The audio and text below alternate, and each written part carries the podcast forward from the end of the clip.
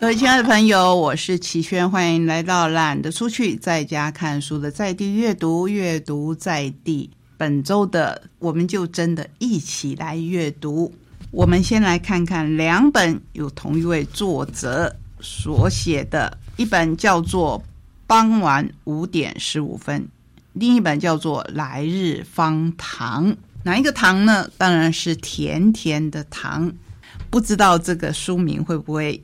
让您很好奇他在写什么呢？为什么会觉得来日方长？来日真的是这么的甜甜蜜蜜吗？这一位作者第一次出现在我们节目当中，这两本由时报文化所出版的书，作者是夏夏。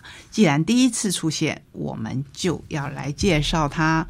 著有诗集《德布西小姐》《小女儿闹别扭》《小孩遇见时》。有礼貌的鬼。小说，末日前的啤酒，狗说，竹海一千年动物园。散文集，傍晚五点十五分，小误会编选陈周记消逝的字典一五一十诗选集，气味诗诗选集，小孩遇见时想和你一起晒太阳等等。可见著作很多，而且是各样化的。今天我们要介绍他的是两本散文集，时间有一点间隔，不过内容是可以串联的。我们先看傍晚五点十五分，或许你更能了解为什么他的这一本最新的散文集会叫做《来日方长》。生活是冲刷，书写是抚慰。这是江娥，也就是《熟女养成记》的作者为夏夏所做的推荐。傍晚五点十五分是夏夏家开始准备晚餐的重要时刻，在他笔下，每日亲自料理，并与家人一起用餐，是个平凡却重要的仪式，如创作般的虔诚，如诗歌般的疗愈。他将抛下的、带不走的、渐渐遗忘的，积物癖般地写下，在纸上重新打造了一座专属于自己的记忆家园。父亲病后，夏夏以马奎斯著名小说《百年孤寂》当中的人物邦迪亚上校来称呼他，起因于他失智后记忆有如跳针。每隔几分钟对话便重新开机一次，是以生活像在原地打转，犹如书中的邦迪亚上校晚年重复熔金打造小金鱼。如果你熟悉《百年孤寂》的故事，你就知道这一位上校，他就是在晚年的时候，他会重复打造小金鱼，等到他打造了以后，他就会把这个金鱼再熔掉。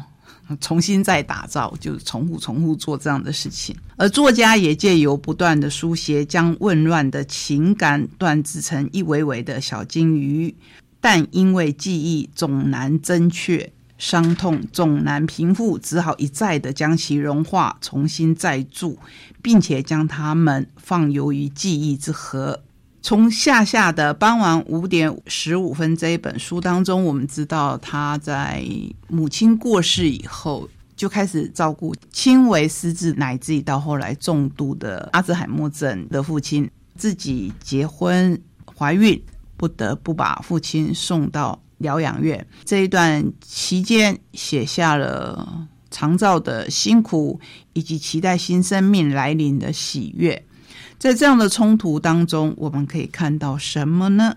我们看到最多的其实是长照的辛苦。那这一方面，近年来的书很多，我也不赘述了。每一个人有每一个人的故事，每一个人有每一个人的辛苦，这些辛苦都是难以比较的。后来，父亲在二零二二年，也就是失智十几年以后，在去年因为疾病长期的折磨，加上感染了 COVID-19。所以在去年五月离开了，我们可以想见，在去年五月离开的场面，那是没有办法见最后一面的，而且必须在二十四小时之内就迅速火化。也就是因为如此，我们看到了一本新书《来日方长》，生活可以是最大的幸福，也可以是噩梦。拥有与失去，不问一生就来来去去，仿佛空气流过，无法控制。当然，生命不会只有悲伤，泪水也能是甜美的。谁不都是苦与甜共生的吗？走过疫病之年，陪伴家人生死，下下雨生活中取其糟粕，细心提炼，榨取佳酿，浸泡其中，时间每分渺小的微甜时刻，在这边我就要跟您分享书名的由来，《来日方长》。如今方糖已不常见，去到超市或老一点的杂货铺还是能够买得到。不过自从果糖问世，越来越少看见方糖。从前买的是草绿盒子压深绿色块的维生方糖，包装中厚朴实，摆在冰箱门上、鸡蛋格旁边。包装盒上的。维生两字带有迫切性，我总想象在垂危之际，只消服下两颗方糖，生命就得以维系的荒唐景象。在没有多余零用钱的孩童时刻，经常偷吃这些规规矩矩排在盒里的白色正方体的糖装。不晓得大家有没有相同的经验？通常我们会放在。就是冲泡奶粉，然后加两颗方糖。我记得我小时候甚至加过四块方糖，真的是蚂蚁煮的。所以夏夏说的这些，我是非常有印象的。然后他说起你把那个糖粉啊放在口中，然后它就融化。有时候你就光吃方糖而已，我倒是没有这样的经验。这个糖粉呢，在阳光下闪烁，像不像我们南国地区的人从来没有看过的雪呢？就是这样子，好像写出了我们对方糖的乡愁一般。所以他的结论说：若没有这样的甜，要如何饮得下杯里的这杯苦意？只有时常把自己浸泡在这些微甜时刻里，才有气力把来日走得又长又远。我自己看这两本书，我很喜欢夏夏的文字，因为他的文字真实，可是又不失温度。可以给我们，不管是在哪一个处境当中，都还可以有一丝丝的力量在往前走。接下来，我们要先为您介绍两本由韩国翻译过来的书。第一本是新经典文化所出版的《明明过得不好，却装没事》。有没有引起你心中的共鸣？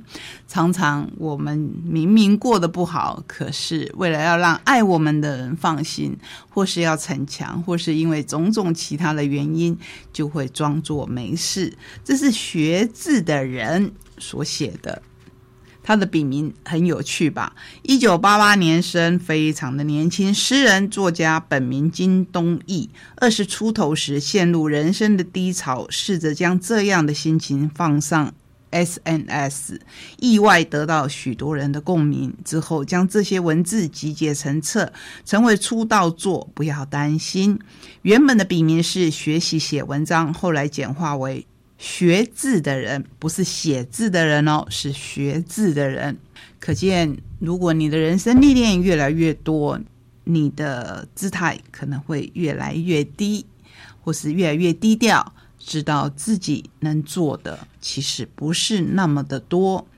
著作有，不要担心，像红绿灯，现在什么都没有，没有一天像今天这样讨厌，等等等等。全系列销售突破八十五万册，韩国线下最受欢迎的网络作家，亦为强心出版社的社长。他是 BTS 热爱的作家。BTS 是什么？如果大朋友。不知道的话，问问小朋友，他们一定知道。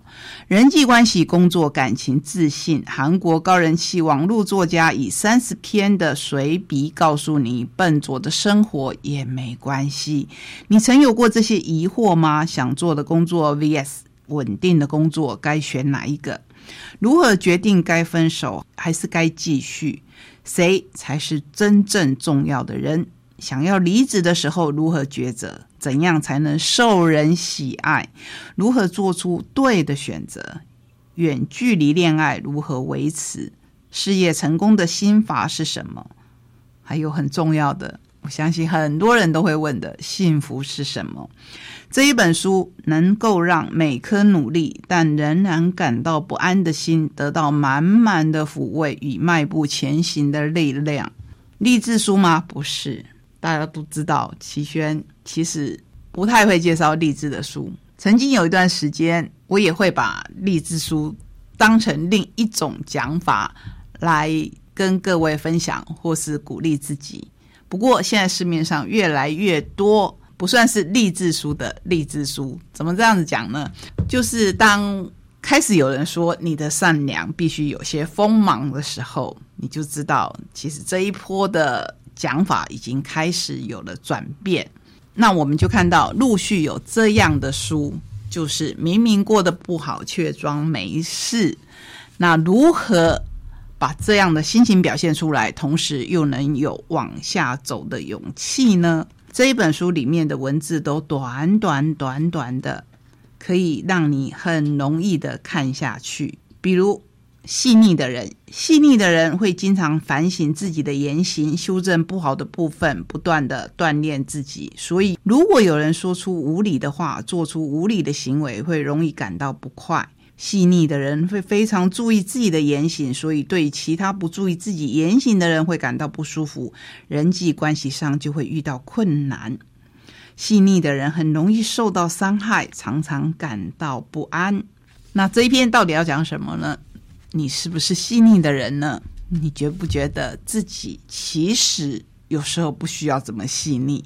或是你身旁有细腻的人，你是不是可以多体谅他一点呢？我们继续来介绍另一本由杨昌顺这一位韩国作家所写的《我决定刻薄的生活》。这个书名更直白了。在不受伤害的情况之下，打动人心的关系心理学这一本书介绍的是另一种新的关系、新的心理学。你是哪一种类型的人呢？总是忍不住的讨好他人，不敢说不，希望对方认同自己是个好人，这是谨小慎微型。无法主动向他人示好，不愿成为众人焦点，能和大家保持多远的距离就多远，这是冷漠型的人。认为自己的想法都是对的，喜欢成为众所瞩目的对象，对自己超有自信，这是自我中心的人。你生活当中一定有这样的人，或许你自己在生活当中也常常表现出这一些特性。那么你要如何跟人家相处？或是你要如何跟这样的人相处？在这一本书里面，我很喜欢的一篇叫做《不要强求幸福》。我们常常在别人沮丧的时候，或自己沮丧的时候，你会鼓励别人，或是你也会听到别人鼓励你说：“你要正面一点啊，你不要老是抱怨啊，等等。”可是这一篇文章真的是深得我心。他说：“人生当中可以感受喜悦和欢愉的时间不多。”果实成熟后最甜美的时间也只有短短的一季而已，大部分的时间都在等待成熟，也必须等待。有时太熟了还会被丢掉。人生也是如此，喜悦和欢愉到来的时间太短，就连和最快乐的童年时期相比，现在不快乐的时间居多。例如，因为开始学习英文，使得孩子们从这个时候起就已经在情绪上饱受折磨。许多人在现实生活中总是抱持着“我一定要幸福，我一定要成功”之类的强迫观念，似乎不这样就无法活下去。正因为如此，我们在情感上才会时常感到不幸福。再怎么强迫自己要得到幸福，但真正到手的时间也不过是一瞬间而已。每个人都想幸福，都想成功，但不能尽如人意的时候更多。这就是人生。就这一点来看的话，或许我们能享受的只有努力的过程。如果可以抱着这样的想法接受现实的话，那么情感上的不幸是不是也会随之减少？